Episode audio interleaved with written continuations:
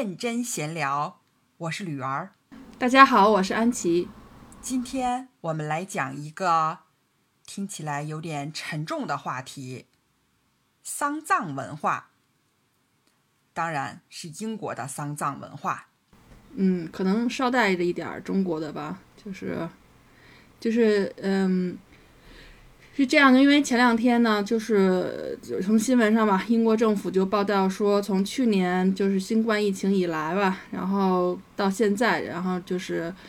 英国因为这个新冠疫情，然后就是死亡的人数已经突破了十万了，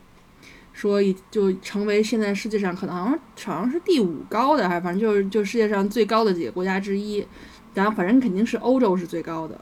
然后就是刨出这些什么文化的差异呀、政府的无能啊、什么对经济的影响啊，然后什么对下一代孩子教育问题啊，这些我们就先不说。然后我就是想，就是今天趁机来讲一讲，就是英国的丧葬文化。然后因为这不是一个欢快的话题哈，就如果。有有谁就是有人比较忌讳这个话题的话，就就你可以跳过这一集，就可以不听了。啊，我想问一下李媛同学，就是我不知道你最好你没有参加过哈，你有没有参加过国内的葬礼？我参加过葬礼，我参加过，嗯，我爷爷的葬礼，还有我姥姥的吧。然后他们是有一个比较简单的仪式，当然也是我们家里面一起的。然后我姥爷去世的时候，因为是在疫情期间嘛，在去年，所以就一切从简，然后就什么仪式都不让举办，然后等于就是直接火化了。然后我想说一下，就是我爷爷他去世了之后呢，火化，但是之后那个也进行了海葬。因为国家现在号召海葬嘛，所以就会组织大家一起，然后给拉到天津那边去，然后坐在船上面，然后给有一个仪式这样子。我觉得还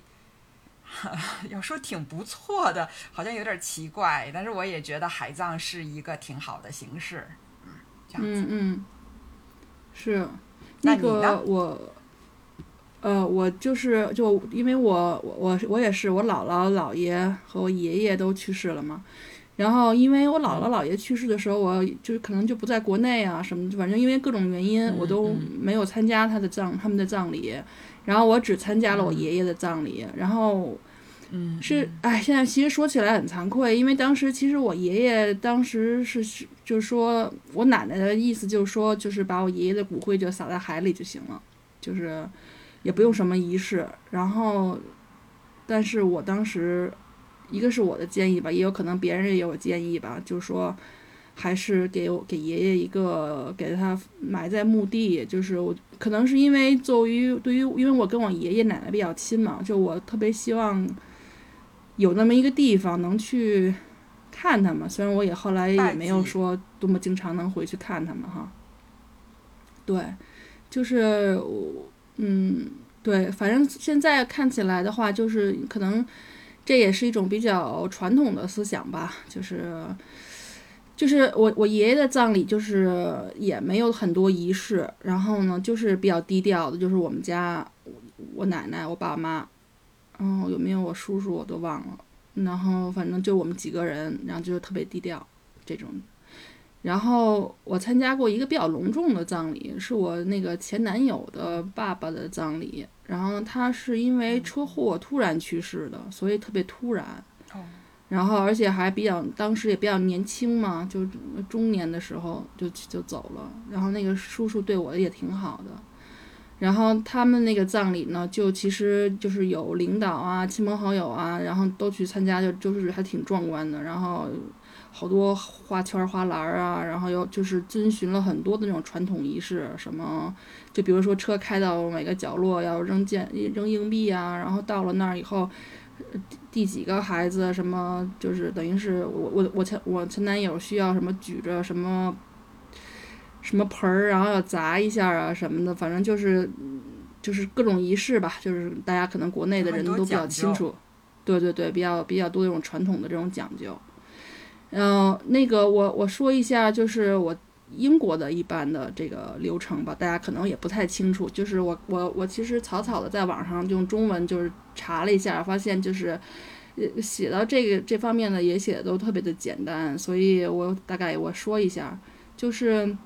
首先吧，就是就是英国其实有像那种你知道咱们像咱们养老金一样，他们有一个葬礼金，就是就是但这个不是强迫你一定要交的，就是说你你你你自愿。然后呢，就是可能是你，就是可能有的人是从五十岁或者六十岁以后，就比如说他可能折合每天就就交可能四十多 p，就是很少很少的钱。然后等于是他就是为他自己的葬礼存钱，因为其实葬礼大家都知道都挺花钱的嘛，就大家都说就是生生生也生不起，养死也死不起，就那种就是就是葬礼和墓地都很花钱，所以就是就是英国人就是为了不给自己的亲人带成带就。负担吧，所以他们好多人都是就是到一定岁数以后就开始给自己的葬礼存钱，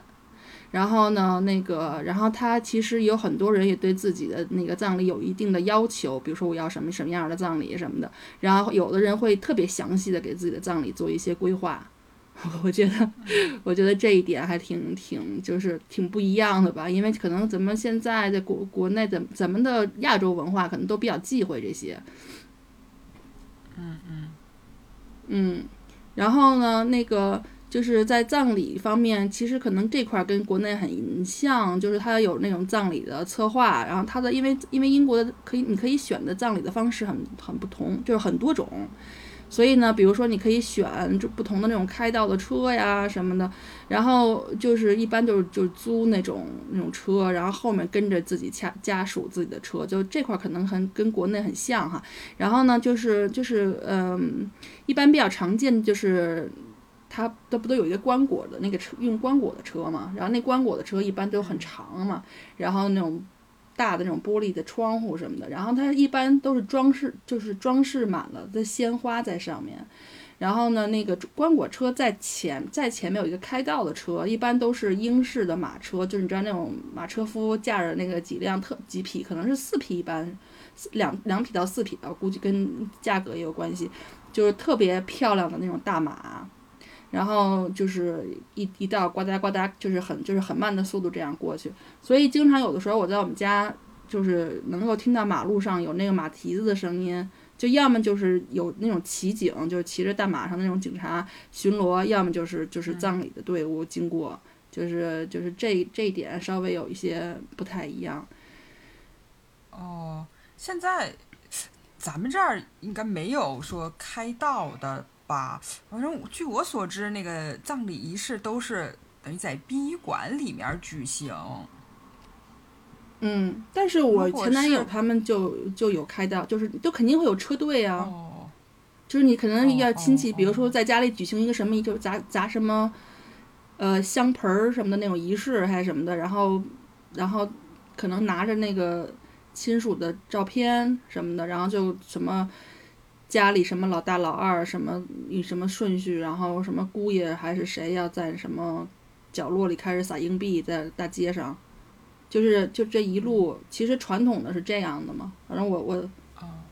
我我我经历过这 这种，反正，嗯，这有点还是比较，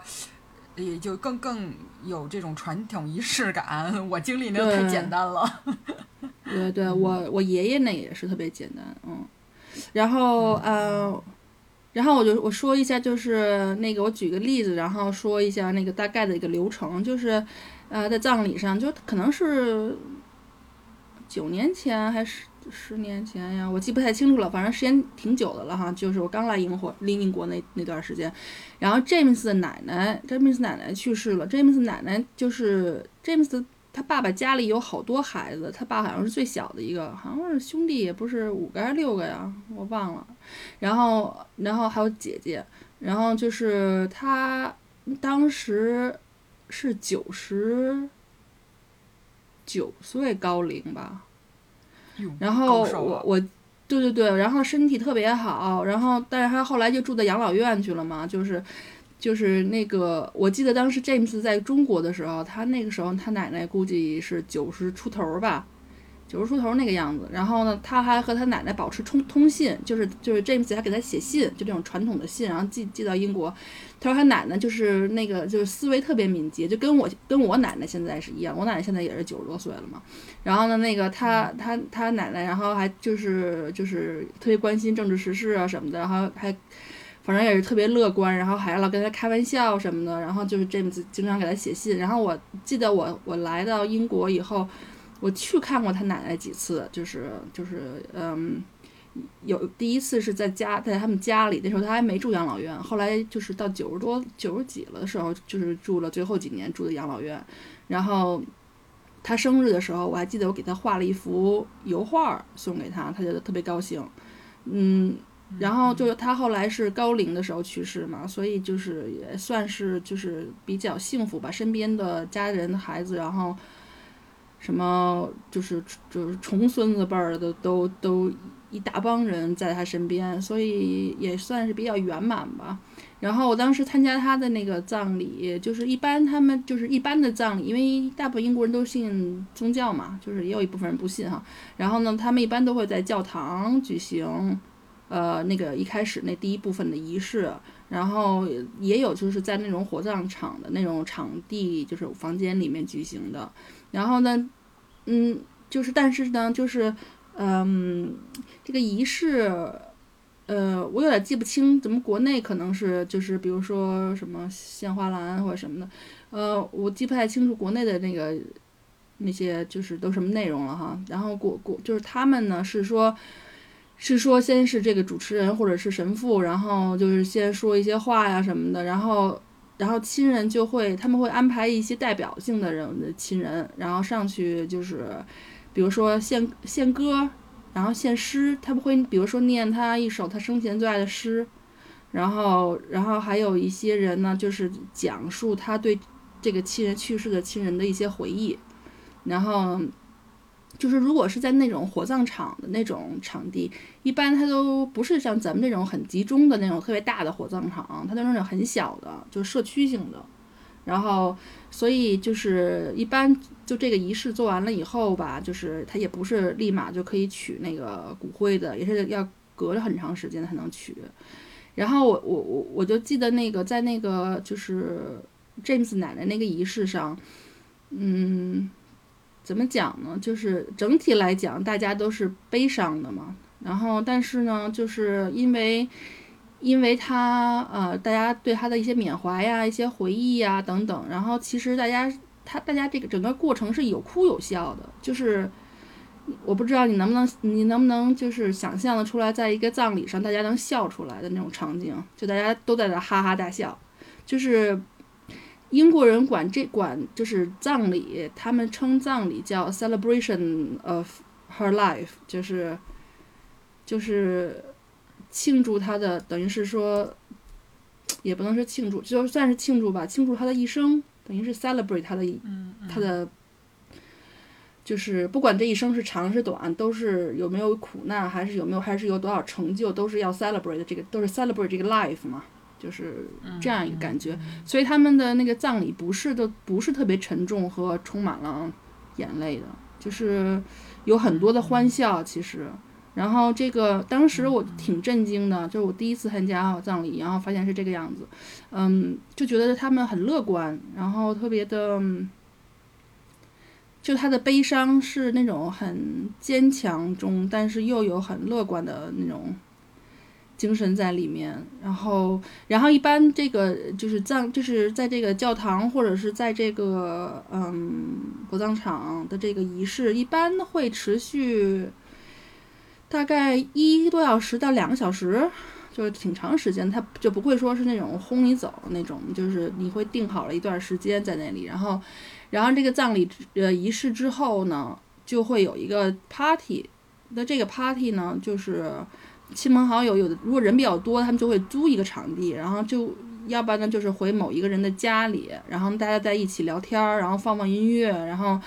这个聊天的内容有可能是关于这个去世的亲人的，也有可能就是很很久不见，大家聊天，然后就比较轻松的这种聊天，然后大家一起吃个饭，就是一直吃一直吃饭，然后玩儿什么的，就这样在一起，反正就是在一起，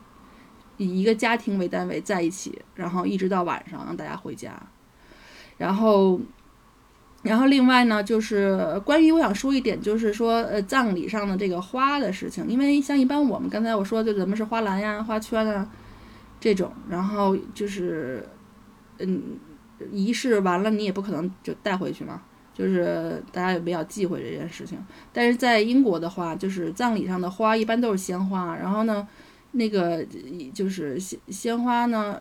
就是会有特别特别特别多，然后它主主桌上就跟就跟办婚礼是那个是一样的，就是它主桌上可能会一般都会拿那些花拼成。就是去世的人的名字呀，或者是叫，或者是 mom，然后 dad 就是妈妈、爸爸这样的名字。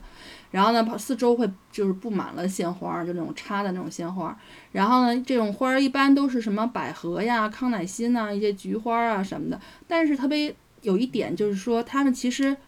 呃，没有哪一种花是特地就是只献给去世的人的花。就像比如说咱们一般是菊花嘛，然后他们一般。就刚才我说的这些百合、康乃馨和菊花什么的，一般他们各种节节庆、假日，他们都会买买，都是会摆这些花儿。所以，所以他们没有，他们只是献给这些人花儿，并不是献某一种特定的花儿。哦，嗯，然后，然后呢，就是比如说，他们也会在有葬礼上会买一些这种盆的盆种的这种带根儿的花，比如说兰花什么的，因为英国其实。很流行送，就是各种这种时候，然后送一些，呃，兰花，比如说过生日啊、结婚的、搬家呀什么的。所以有的时候葬礼上也会有这些，就这种盆装的花。然后呢？就这些花儿，这个在葬礼完了以后，他们就会分别由亲朋好友，就是以就是各以以家为单位，就分别带走，大家分分瓜分，然后然后一部分主要的一部分会是留在主要的那个那一家人家里，然后摆放的哪儿都是一直一直摆放到那个就鲜花凋谢为止，然后那个盆花呢就一直养着，就当做一个纪念吧。然后呢，就其他兄弟姐妹或者朋友什么的，就会也会分到一些或大或小的这些花儿，就鲜花。然后就好像这感觉，就好像大家是分享了对这个亲这个人的祝福和思念这种感觉，大家就分享，大大家都带回到自己的家里这种感觉，我觉得还挺不一，这块还挺不一样的。哦哦，那在英国讲究。比如说，这人去世之后是隔三天、五天、七天之后火化，或者是举行葬礼，没有这种的说法吗？没有，就可能如如果要是那种特别严格的，比如说天主教、基督教，他们如果是那种就是天天去每就是天天都去做，不是每周日都去做礼拜的那种人。可能会不一样吧，我或者犹太人，我可能可能会不一样吧。就是反正我经历的这些都没有，就是都是很普通的。虽然 James 奶奶也是属于也是信这个教宗教，但是他们就是很普通的，没有什么。然后经常是说，比如说你什么时候什么时候去，就是他去世了以后，什么时候可以做这个仪式，经常要看。嗯，你定定的位置，你定的是场场地，什么时候有时间，有有空位什么的，或者大家大家所有的这个时间，就它，并不是按照咱们说的那个七天还是几多少天那种，嗯。哦哦，了解了，嗯嗯嗯，然后那个，然后我就说一下那个墓地吧，就是就是。就是英国人其实对墓地没有什么忌讳的啊。就是我原来我记得刚来这边读书的时候，然后我就是去不同的城市玩儿，然后呢，因为教堂都很美嘛，然后我经常就在墓地啊、教堂拍拍拍照什么的，就照片儿上拍拍拍拍照，因为风景很美。然后我很多朋友就觉得很忌讳，然后都就都不想进去那种。就是其实英国人对墓地没有忌讳，因为在过去那个就是。就是过去就几百年前，这个宗教是主要的这种统治势力的时候，就是城镇的建立都是以那个教堂为中心，然后扩散，就是为扩散到四周去建一些居住的房屋啊、街道啊什么的。所以一般教堂，而且教而且教堂的那个后院一般就直接就是墓地嘛，就比如你这个城镇的那些人什么的，就就就就葬葬在这个墓地里。所以其实那个你要是去现在的一些英国的城市。就可能是稍微小一点的镇啊什么的，就是很明显就会看到教堂和墓地都在市中心，都在市里，就不像我们的那个墓地都是分散的比较远的那种郊区嘛。然后就如果大的城市，像在伦敦，你可能就是就是它是就是市里面是有很多墓地的。就是有一次，我原来我们住在一个比较，呃，就是那个公寓的那种房子。我记得当时刚搬到那边的时候，然后当时 James 上班，我不上班嘛，还没找到工作嘛。然后我当时想出去跑步，然后呢，我后来 James 就给我找了一块绿地，说你去那儿跑吧。然后我跑，然后跑到那儿以后，我才发现就在我们家附近哈。跑到那儿以后，我发现是个墓地，然后然后里面没有人，然后给我吓坏了，就是越越跑越容易走丢，特别大一片那种。嗯，然后就就说明它其实是分散在城市各个地方的，啊，所以比较社区化。嗯，然后像咱们一般就是一般，比如说清明的时候，大概一年一次扫个墓吧，一般一般是这个样子啊。可能现代人，嗯，那个英国人是基本上就是有时间就去，就有就是有事儿没事儿，一般可能一个月去一次。然后就是因为这，我刚才说他因为墓地离家也不会太远，都是社区化的。然后，但是可能现在年轻人没有这么频繁工作什么的。但是，一般比如说就是这个去世的这个家人或者朋友，他可能生日啊，然后那个那种每年的各大的这种关键性的节点那种节日，什么复活节、圣诞节，然后比如说家里某个人有什么好的消息啊，比如说谁结婚了、考大学了、毕业了。就像这种，他们都会去墓地上去献一下花，然后跟跟这个这个去世的亲人说一说。其实就跟你咱们一般看那个西方电影里的那些场景其实是一样的。嗯嗯嗯嗯，是的，的确，我我你说的时候，我脑子里想的也都是那些电影的镜头。没错，就是其实那个那些镜头都挺真实的，嗯。嗯，之前你说那个欧维的那个那那个小说里面，欧维就是每周去他妻子的墓一次，然后就跟他说生活中的这些事儿。嗯，对，是的，嗯，然后嗯，我就特别想讲，就是另外一个我参加过的婚呃葬礼，就是另外一个葬礼呢是 James 的一个朋友，一个女生叫 Sally。然后他们就就是昵称叫 Sal，然后呢，他其实是因为他生出来，他有个姐姐，他一生他是先天性的心脏有问题，我忘了具体是什么心脏什么问题了哈，就先天性的有问题。然后当时他小的时候，就医生就是就是说他可能活不到活不过十六岁。然后呢，但是他就是特别特别，我其实跟他不是特别熟悉，但都因为都是原来都是朋友，然后在一起，然后。就跟 James 一帮朋友在一起玩啊什么的，然后出去，比如说就是远足啊、徒步啊这种，有过一些接接触。他其实是在所有人的心目中，就他是一个特别阳光、特别特别乐观、特别坚强的一个女生，特别的，她的那个就是，如果你用英语说，她特别的 strong，就是她好像她的感觉就是说，虽然她的心脏很无以很很弱，但她的她的人她的人格和人性是特别的坚韧的一个人。然后他后来就是嗯动过手术啊什么，但我认识他的时候可能是他二十多岁后期吧。然后我就记得那个时候他，你想他是一个心脏有问题的人，但是他为了呃支持几个就是类似跟相关的这个呃慈善机构给他们捐款，然后他去跑了好几个马拉松，特别特别厉害的一个女生。就是然后她永远都是。就是欢乐，你看到他，他跟他接触或者听他的故事，他永远都是哈哈哈在那里笑，就是特别不是那种愁眉苦脸的那种，他带给别人的都是欢乐，就是一个特别美好的一个女孩子。然后 James 有一个另外一个好朋友，就后来跟他们他们俩人恋爱了，然后就结婚了。然后我当时就就跟 James 就是我说我说我觉得他这个 James 这个男性朋友真的很勇敢，因为他明明知道这个女生她。活不了多久，但是他们还是结婚了，就是很勇敢。然后，然后那个他后他后来他其实就对自己的那个葬礼是有有很就是有规划和要求的。然后我我就记得当时我忘了是哪年了，我们当时就是他后来真的到最后就是真的是不行了，然后去世了嘛。然后去世了以后。去参加他的他的葬礼，他的那个葬礼首首先他叫 humanist funeral，就是他是无宗教主义的，嗯，就是没有任何的宗教的，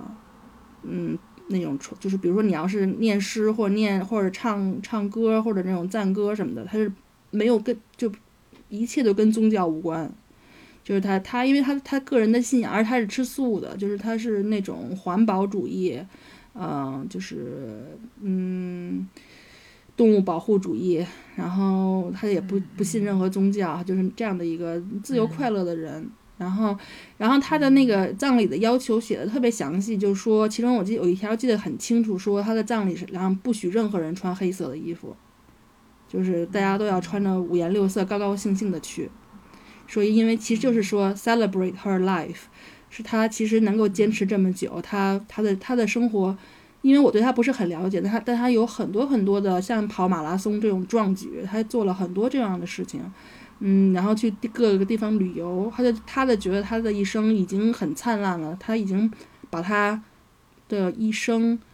放到大最大化和极致了，所以他就是觉得是需要 celebrate，而不是大家大家不应该穿黑色的衣服，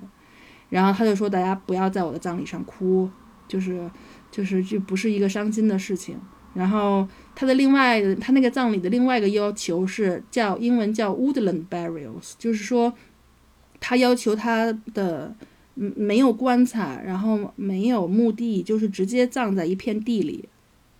然后这个就是英国有很多这样的地方，就是他会，就他肯定不是随便找个地儿埋了哈，就是他是那种，就是说，比如说这这几年，就他把这一块儿。荒地圈出来说这一块现在是可以就是做这种，嗯，林子森林啊，林森林森对树林野埋或者这种草地野埋的这种这种事情的，他要集中这这五年十年把它画成一个圈儿，然后呢，他会有那种特别小的树葬似的，对，然后他就会就这一片地，然后大家我记得当时大家就是那个仪式完了以后，大家就是前面他的他的老公，然后几个朋友。就家里人，然后就是驮着那个驮着那个，就是他算是灵柩吧，但不是那种传统意义上的灵柩。然后，然后我们人都都他们后面跟着，然后就走了很久，走到一片荒地，然后小树林儿里面。然后他们其实就是其实有规划的，就是说，比如说隔多多远有一个有一个位置，然后你可以放在葬在那里，然后。然后过了这十年以后，过了这十年以后，整个这一片地就会变成，就就他就不会再做这件事情了，它就会变成自然生长的林子。然后你明白这意思吧？其实就是说，你可能过了十年，你就找找不到这个地方了。但是这个它就是一个非常环保的，因为完全没有东西是不可以降解的，就是直接就回归大自然了。然后连烧都不烧，因为烧他们还会觉得有可能还有。各种污染什么的，他们就直接就就回归了。嗯，我当时觉得这块儿这个也是挺挺喜新我当时的那个概念的，就是我还挺佩服这个女生的，她真的是很了不起。我当时在他的葬礼上，其实是对他就进行了一个特别好的了解，因为我原来因为我他是朋友的朋友嘛，对他不是特别了解，但是在他的葬礼上，通过所有的朋友叙述。叙述他们自己印象中的 Sally 的时候，我当时就感慨很深很深，真的觉得很感动。嗯，是啊。然后那个就是，其实有点沉重哈。然后你，我想问问你，就是没有，你对，就是你对那个，就是你对死亡有什么态度吗？或者是有什么 想法吗？或者是会不会感到害怕，还是怎样？嗯，也会会害怕，有的时候晚上的时候想到，嗯，会想到死亡的话，还是有挺强烈的恐惧感的，就是会想尽可能的延迟自己亲近的人的的这个死亡的这个过去，就就我我我指的是那个过去哈，嗯嗯，会会是有这种，嗯，但是。怎么说呢？随着年纪的增长吧，你的理性也会不断的加强，就是这是人生的一个一个过程吧。嗯，这样。嗯嗯，那你呢？我我记得我小的时候，就我好像十二岁的时候，特别强烈，就有一段时间就特别害怕，就我老会想到死亡这件事情，然后就。然后就特别的老就老哭啊什么的。记得那时候我妈就特别不理解，说你这有什么可害怕的？后来我就说，后来你知道我当时的那些考虑，就是当时其实我的我最害怕我我对死亡的恐惧是对我自己死亡的恐惧。就是说，我就觉得是死亡以后人是什么状态，然后就是因为它是未知的，所以你恐惧嘛。然后就是，然后我就会想，那我喜欢的东西会怎么办？就是比如说我喜欢我收集的东西，然后我喜欢的，比如说音唱片、音乐，然后我的画儿，然后这东西，比如说，比如说你你要有孩子，你给孩子，他他他可能不喜欢，他给扔了，那那你多就是。比如说你要集邮什么的，就是那你你的一辈子的兴的兴趣爱好，然后结果就可能就被扔了，还是被还有你的照片会怎么办？我当时就想这些事情，你知道吗？就觉得就是那种悲伤吧，悲伤和觉得生命的没有，我当时就觉得生命是没有意义的，就是就是这种当时就是就是让我感觉非常强烈，所以我就觉得好像就整个就黑暗就笼罩着我自己那种感觉。然后后来，直到我妈后来说了一句话，我妈说：“哎呀，你担心啥？还早着呢。说那个，你就想你身边所有的人都跟你以后要经历一样的事情，你就不害怕了。”然后后来果然，我就偷用用这这个就这句话，然后就当我就是度过了那段时间。嗯，但是我现在想起来，我现在觉得我的确是，我觉得我对死亡的恐惧是我对我亲人的亲人和朋友死亡的恐惧。我对我对我自己的死亡没有恐惧，但我对，就是等于是他，我是我是有这种失对失去的恐惧吧，就这种感觉。嗯，唉，然后那个我我在这儿就讲一个就是另外一个 James 的好朋友的故事，然后他呢是 他叫这个他的这个这个好朋友叫 Ross，然后呢他是他应该是 James 的。我我忘了，他们应该大学认识的吧，还是说更早就认识了？我不太清楚啊。然后他，反正我知道他是兰卡斯特大学的，跟 James 一个学校。然后呢，你知道 Ross 是一个，他是一个特别特别聪明的人。就是 James 跟我讲，就是你知道，就是每年每年这种高考，英国的高考，如果你是全英前三名的话，你会直接收到，就是你会直接收到从政府给你发来的信。发一个 letter 告诉你说，但他不会告诉你你是第一还是第二还是第三，就跟这跟这不一样，还有状元什么的，他就会告诉你你是前三，就是你很你很你的分儿特别高。这 Ross 是其中一个，就他收到了当年高考的时候他收到的这封信，他是全英前三的那个考试成绩，啊，特别的聪明。然后，然后他就是有很多很多兴趣爱好，因为就是他就属于太聪明了，他就做什么都都很容易，就是。然后他他这 James 跟我讲，他那个上大学的时候，James 唯一一门得了就是全年级第一的，就那个的那个那个课，就 James James 跟 Ross 不是一个不是一个那个叫什么，不是一个专业的。我估计如果是一个专业，估计也轮不到 James 第一。然后然后那个 James 唯一有一科就是那个是得了第一的。就是因为那个考试之前备考的时候，然后那个 Ross 给他点拨了一下，跟 James 说说，就 James 他跟 James，因为就是他，因为 James 是学历史学、学政治的嘛，然后 Ross 的大学专业是英英国文学，就是英国文化与文学，然后嗯。然后那个 James，他当时跟 James 说，就说就是那个历史还是那科什么的，就说你你你不要想老想自己的，想写自己的观点。他就说你写自己的观点，你能也许你能得高分，但你得不了最高分儿。说你要想得最高分儿，你就想想你导师是什么观点，然后你就你就那个总结一下所有的论证论点，然后都把它归导成你导师的那个观点。然后最后分析一下，你就能得高分儿。然后这不就得了一全年全年级第一，啊，就是就特别有意思。然后他他后来你知道，他就是大学一毕业，然后他当时就去一个金融机构，具体做什么的我也不太清楚啊。去了一个他他他当时是那种这就是那种啊临时实习生的那种职位，就特别低，特就是特别低层初级人员。然后，然后他干了一个星期不想干了，就觉得那个就觉得没劲，然后那个什么的，然后人家就使劲挽留他，然后啊，对我补充一下，他当时进那个兰卡斯特大学的时候，然后兰卡斯特大学还给他写了一封信，说那个你被我们录取了，你是我们兰卡斯特就是全全年的第一最高分儿，就是成绩特别好。哦然后呢，那个，然后他哦是他当时那个就是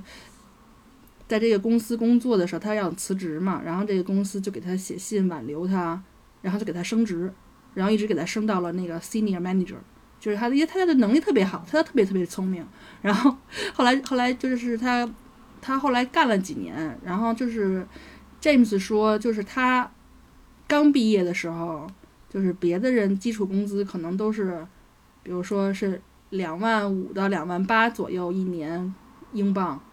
这就这个这个程度的时候，那个 Ross 的工资已经是五五万五了，这哦，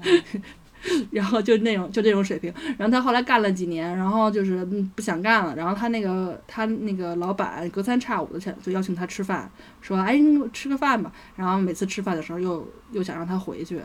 就是他是一个很优秀、很优秀的人，然后他的那个，嗯，他的那个什么，就是嗯，他有很多特别传奇的事儿，就比如说他其中他有有段时间他还去去监狱工作过一段时间，就一个星期，然后就是实在闲的没事儿干，然后他觉得太无聊了，然后辞职了，然后就就就这种，然后他特别他他特别喜欢摄影。他原来就是健康的时候啊，他原来是就是摄影爱好者，他有很多器材什么的。然后他喜欢他喜欢音乐，还喜欢象棋，然后就是，然后他玩游戏。James 说，James 说就是 Rose 对大部分游戏都不感兴趣，然后他对他唯一感兴趣的那几个游戏，一个什么，一个是什么马马里奥网球，还有一个什么瓦马里奥 Party 还是什么，就就类似这个 Mario 系列的。然后就说谁也玩不过他，就是 James 说他上大学期间估计跟 Ross 玩了上千上千盘儿那个游戏，就从来没赢过，永远别想赢，就那种，他特别有意思，呃，然后。他后来好像是在大概在八年，我就我对我跟 Ross 接触的比那跟 Sally 之前接触的比较多。他们其实这俩人其实有关系，就是 Ross 的前前女友，嗯，就还比较长一段时间的女友、是 Sally 的姐姐，所以他 Sally 才会进入他们这个朋友圈儿，嗯，就是是这样认识的。然后后来就是就是嗯，就是。Ross 后来就是有一段时间吧，大概八八年多前左右，然后就是那段时间他就是一直工作不不不开心，就老辞就辞职，然后公司就说要不然给你放那种就病假吧，就给你放长期病假，你也别辞职了，就让你有段时间带薪休病假，就休了一年多，然后然后后来就一直没有好转，然后去查医医去看，然后就一直说他是那个就是抑郁症啊什么的，就是。就是让他吃，就是觉得是精神性的这种疾病。后来直到就是可能是八年前、七年前，然后就后来终于查出来是，其实他是脑瘤，得了脑瘤。然后就觉得我们当时就觉得特别不公平嘛，就觉得这个人这么聪明，就是他他最聪明的，他他最牛的地方就是他的大脑，然后却在大脑里长了个瘤。唉，然后。然后后来那段时间，他刚刚得那段时间，就是状况其实还好。然后就是大概他后来做了一个很大的手术，然后那手术其实就是医生说，就是如果两年以后他就是能恢复的好，基本上就就还好。但是那个就是，但是这个就是手术之后恢复不好的比例其实很高的。然后当时我们当时他还住在伦敦嘛，然后。那这这两年以后，其实他恢复了，就是我们当时还踏松了口气，就觉得说挺过来了，挺过这一关。然后，然后结果后来就又开始恶化，就就是他的整个这病情就起起伏伏的，然后就开始恶化。后来就是恶化到就最后呢，那个他父母就因为他的父母本身他自己的家在伯明翰附近的一个城市，然后他就。搬回那个城市了，然后跟他父母住，他父母给他租了一个房子，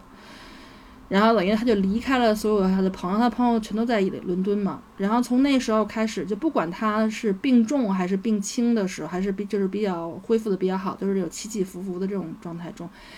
，James 所有的朋友都会就是过一段时间就会去看他，有的时候是一起找个周末去看他，有的时候是就是谁有时间谁去看他。然后就这段时间，我觉得还挺感动的吧，就是毕竟也挺老远的，然后你要自己花钱买买火车票，你要去就是一趟趟的去，嗯，有一段时间他就是很严重的时候，在医院就是 ICU 啊，然后化疗就那种重症的那种地方，然后有一段时间呢又比较好，又又可以接回家，然后他呢有段时间他恢复的其实很好了，他他嗯拄着拐，然后。然然后他有段时间就竟然坐火车下南下到伦敦来看他的朋友，然后还在我们家住了一晚上。然后那个时候我们俩还聊，他说他因为生病这段时间他自己住嘛，然后他就开始特别喜欢做饭，然后研究各种做饭的那种菜谱，然后还跟我说他也自己做饺子什么的。然后我们俩聊聊做饭做特别高兴，他还给我看他的各种照片。然后 James 说他。特别有意思是，就是他是从年轻的时候，就是他其实是一个特别瘦的人，他就他这饭量特别大，他吃的特别多，但他就是不长胖。然后他，但是他后来生病的时候，就是到他情况稍微还好点的时候吧，他一直都是很喜欢做饭，然后也是很享受，就是自己就是可以吃很多就美食吧，基本上。然后我可能是最后一次见到他的时候，应该是前年的时候生日吧，就是。呃，他过生日，然后我们我们家四个人，包括两个孩子，再再加上 James 一个好朋友，那家也是四个人，然后还包括一个刚生完孩子的一个女生，他们的朋友，我们几个人坐火车去的，然后从伦敦坐火车去去伯明翰附近那个地方，然后另外呢，另外有一帮人呢，就是就是开车呀，反正就是从各个地方去给他，然后他们当时就是在。那个一个小教堂的一个场地，给他给他租了一个场地，然后还请了个乐队，然后给他举行了那个生日 party。然后就是那个时候他状况不是特别好，就他坐在轮椅上，然后说话也不是很清楚嘛，然后就是也也不太能吃东西，就是他可能是通通过那个就是就是那种液体从喉咙里那种输入进去，嗯。我就记得当时还跟他聊了一会儿，然后但是他也他说的他说东西他说话他含糊不清，我也其实我也不太清楚他在说什么。后来我们那个 party 结束以后，然后我们就去了他家里，等于是就我们就在他家里又玩又待了会儿，然后跟他聊了会儿，还玩游戏跟他跟他玩那种智力抢答游戏，你知道吗？就你知道他就是他他这一辈子都特别爱玩那种智力，就是那种。智力小游戏就是知识小游小竞赛那种，就是你知道他们英国人不是特别爱玩那种嘛，就分成小团小团队，然后就问一些什么自然、历史、地理、什么政治、音乐、电影，就类似这种一些冷知识什么的，然后就就看谁得分高嘛。然后，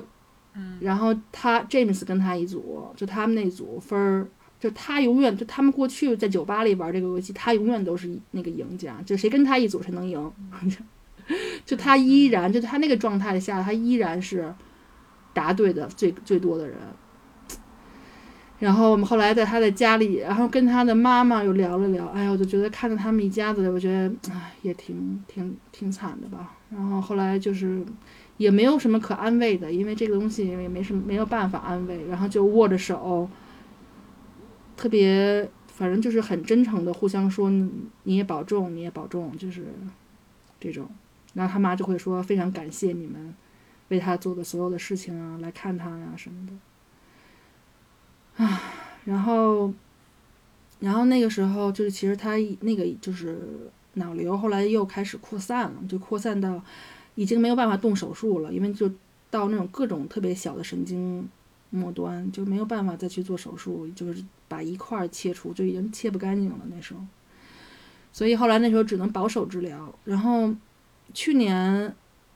去年有一天就夏天的时候，然后我就在家里上班嘛，那时候还在 lock down，然后就看 James，就那天他突然就合上电脑，然后戴了个耳机，然后就穿穿穿，就是拿就是其实什么也没拿，拿着钥匙手机就出就出门了。然后我我当时也不知道发生什么事情，然后过了都一个多小时以后吧，然后 James 回来了，然后他其实，在他他他就是当时他知道这 Ross 去世了，是朋友发信息，还是还是 Ross 的妈妈发信息给他们所有人，然后。当时 James 心里就很难受嘛，他就不太能接受，所以他也不想一下表达出来他那个那个样子，他就他就想自己一个人出去静一静。我估计他可能也是一边听着音乐，然后一边就是自己走一走，然后就是应该也有哭吧，就他不太想让我看见。然后他其实跟我说这个消息的时候，也是发短信给我，就是他在外面走的时候发短信告诉我，就是那个 Ross 去世了，然后。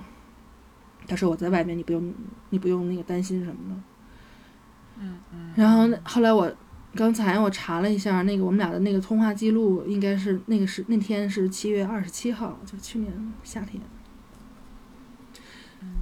然后因为那个时候是还也是就是疫情的期间嘛，然后英国政府是限制就是嗯参加葬礼的人三十个人，所以那时候其实加上 Rose 自己家里人什么的。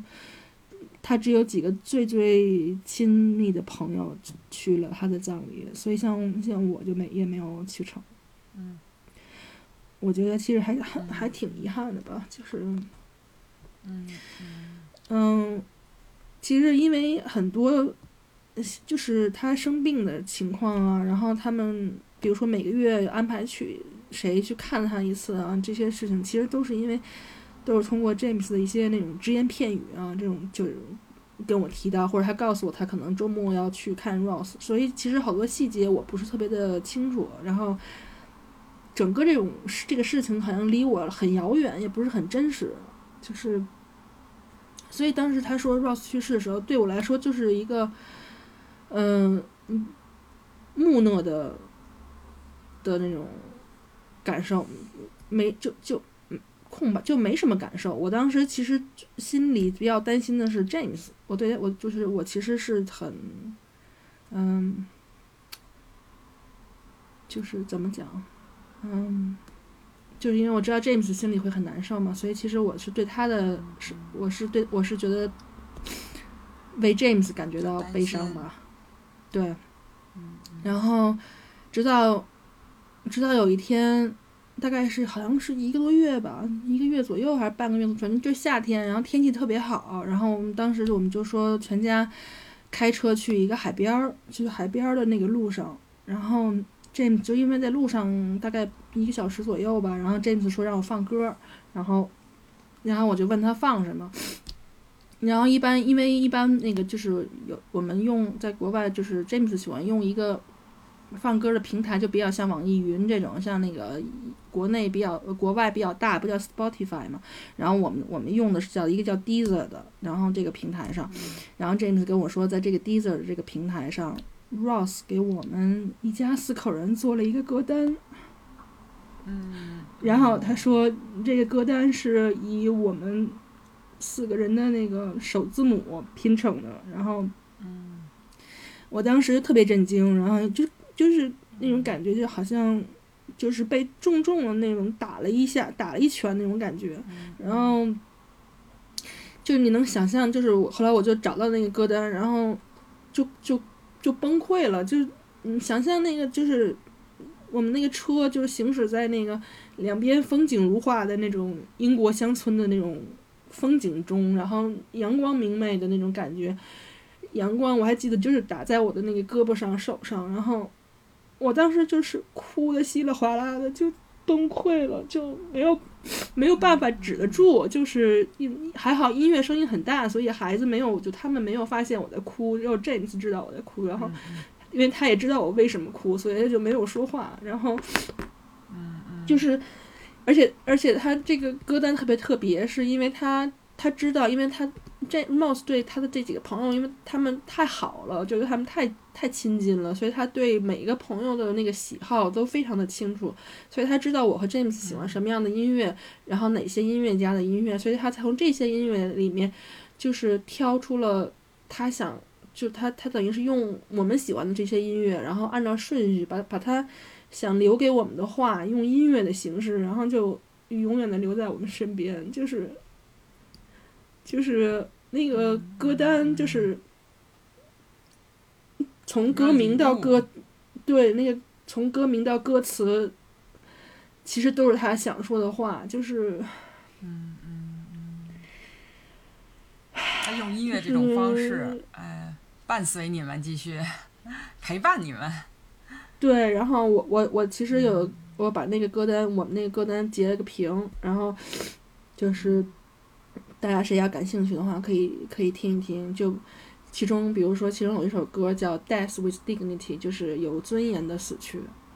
然后就是还有一首歌，估计他是应该是跟我们说的，说就是你知道那个呃，有一首歌很著名叫《Stay Alive》，嗯，就是活着。然后还有一首歌叫《Heartbeat》。然后这这几首歌都是 James 特别喜欢的音乐家的那个音乐，然后还有就是最后一首歌叫《Blinded by the Light》，就是这样，就是大家说你去天堂的路上就是耀眼的光嘛，就是，啊，就是反正，也许你到等到你真的去听的时候，感受会更震撼，会更大吧，然后。然后后来，后来我我当时大概哭了快一个小时，然后才平静下来。就是，嗯，我后来我其实后来我才知道，他这 Rose 给他身边所有的朋友都做了这样的一个歌单。然后比如说他之前我跟我们一起去看他的另外那一家四口，他也给他们那一家四口做了。做了一个歌单，而且都是按照他朋友那个那这些人的音乐品味，嗯，做的，所以都会很不同，而且跟他们就他可能跟每一个人说想说的话也不太一样，所以我就在想说，他其实在他生命的最后，他他连说话都说不清楚，吃饭都吃不下去，就是，但他其实用他大量的时间，可能就是躺在床上，然后把他想。想说的话，或者是想让我们以这种方式来来记住他，然后让他的这种这种方式，然后活在他是朋友的身边。唉，我就觉得当时我在车上，我就有一个想法，我就想我要做一期节目，然后然后说一下他，因为我觉得，对，因为我觉得，毕竟就是我没有参加成团的葬礼，我觉得这可能是。就是我用我自己的方式也纪念一下他吧，就是，是，嗯，心里很有爱的人啊。对，然后，然后就是说起这个这个歌单的事情，就是在 Rose 生病的这个期间吧，然后。Ross 给 James，呃，不是 James 给 Ross 买了一个，就是一个同样一个平台 Deezer 的这个就是会员。然后呢，那个就是一因为知道他喜欢音乐，怕他怕他无聊寂寞。当时 James 还给他买了一个平板，一个买了一个那个平板，想让他就是在在病房里不要那么无聊啊什么的。但后来他连平板都用不太了了，就只能用用手机，然后听听音乐。嗯，所以后来那个。在这个，在他转战各种病房，就房什么 ICU，什么不同的医院做不同的化疗啊，做手术啊，做扫描，转战各种地方的时候，他其实编辑了很多的歌单，就记录他当时的心情啊，然后地点、状况啊什么的。然后 James 也做了一些歌单，然后他们就是这朋友们也是做一些歌单，互相分享。所以现在虽然。虽然 Rose 人不在了，但是他的歌单，就他的那个歌单有四十多个歌单，都一直都在，就还在网上，就是我们还能够随时想听就可以去听，嗯，然后你在那些里面也可以看见他以他以首字母给我们个人编的歌单。就当然，我爷爷去世的时候我也哭了啊，就我就是那个哭吧，跟。我在车上的那顿哭，完全不是一个一一个原因，嗯，就是虽然我跟 Rose 没有，我当然肯定不可能跟我爷爷那样亲了，就是我我其实对他的了解都是都是因为 James 的朋友，嗯，但是我我当时哭的问就是最大的就是因为是一个是感动和感慨，或者是那种就是一种被一种。好像超越生命更大的东西所所获取的那种感觉，就是你知道吗？就觉得自己就觉得感叹了一下生命，感叹了一下就是，嗯，生生后就是 afterlife，然后感叹了一些，就是这其实是一个生生命的问题吧，就所以其实并不是因为不是因为特别就太不是因为沉重或者是嗯有一部分悲伤嘛，但是更大的是因为是是感动和就是被他被他的这种爱和其实他对生活的热爱所感动到，就是嗯。像这种，就是因为可能他不是这种突然突然的这种离世吧，他可能对自己的呃离世有一定的准备，然后他其实，反正他和 Sally 给我的感觉都都是很坚强、很乐观，就是而且他们在一起都是说说笑笑，还开 party 什么的，就是我很少看到，我从来没有看到他们俩他们有过愁眉苦脸的，或者是埋怨的这种。这种时候，唉，我觉得他们真的，我可以真的，我可以是说，他们真的是做到了说 celebrate 他们的 life，就是，所以我觉得有的时候看到他们，有时候我觉得就是，虽然这些事情发生，大家都不愿意看到，但是。这些事情发生的时候也没有特别的可怕吧，就是因为你可能心里有一些信念和一些爱在在支持你。嗯嗯，我当时我爷爷去世的时候，就一直跟我自己讲，我说我我说我我相信我爷爷一定在，就是化作一个星星一样，就一定在天上什么地方可以看见我们，嗯，可以就是祝福我们，所以。我们也要好好的生活下去。嗯，是啊。唉，好吧。特别沉重的一期哈，就是，嗯，其实我是想，因为因为现在这个，不管是疫情吧，还是是什么原因，就是生老病死都是没办法避免的嘛。就是，我我希望就是大家可以，一个是。珍惜好自己现在的每一天，那个就是把它等于是过得精彩，过成你想要的日子。嗯嗯，尽你的能力去爱你身边的人。嗯，是啊。一但是这些事情过去过去以后呢，虽然好像心里是有个空有个洞一样吧，但是就是。永远相信爱是永远都会存在的，就是，嗯，思念和爱都是存在的。所以只要你就跟那个 Coco 那个电影是一样的，只要你不把这个亲人和朋友忘记忘记，他们永远都是活在什么地方的。嗯，嗯，是啊，嗯，对，虽然他们比我们先走了，但是他们会在某个地方看着我们的。嗯。嗯，好吧，我觉得我们这期可以结束了。嗯、好，好的，然后我们好吧就在嗯，虽然有点哀伤，但是嗯、呃，也是很多的，就是思念还有爱，然后也是给大家吧。然后这一期节目纪念 Sally 还有 Rose，然后也希望大家对。活着的时候好好活着，对我觉得也是纪念我们，就是我们失去的那些，就所有我们的亲人和我们爱的人吧，就是，嗯嗯嗯，嗯，对，然后我们只有用我们自己，就是只有我们自己活得开心，活得精彩，我们才能让他们更开心。嗯，对，没错。好，那咱们就，那我们 这期就先这样，我们就这样，好的。大家嗯感谢大家收听。然后感对谢谢大家的收听然后我们下期再见。再见。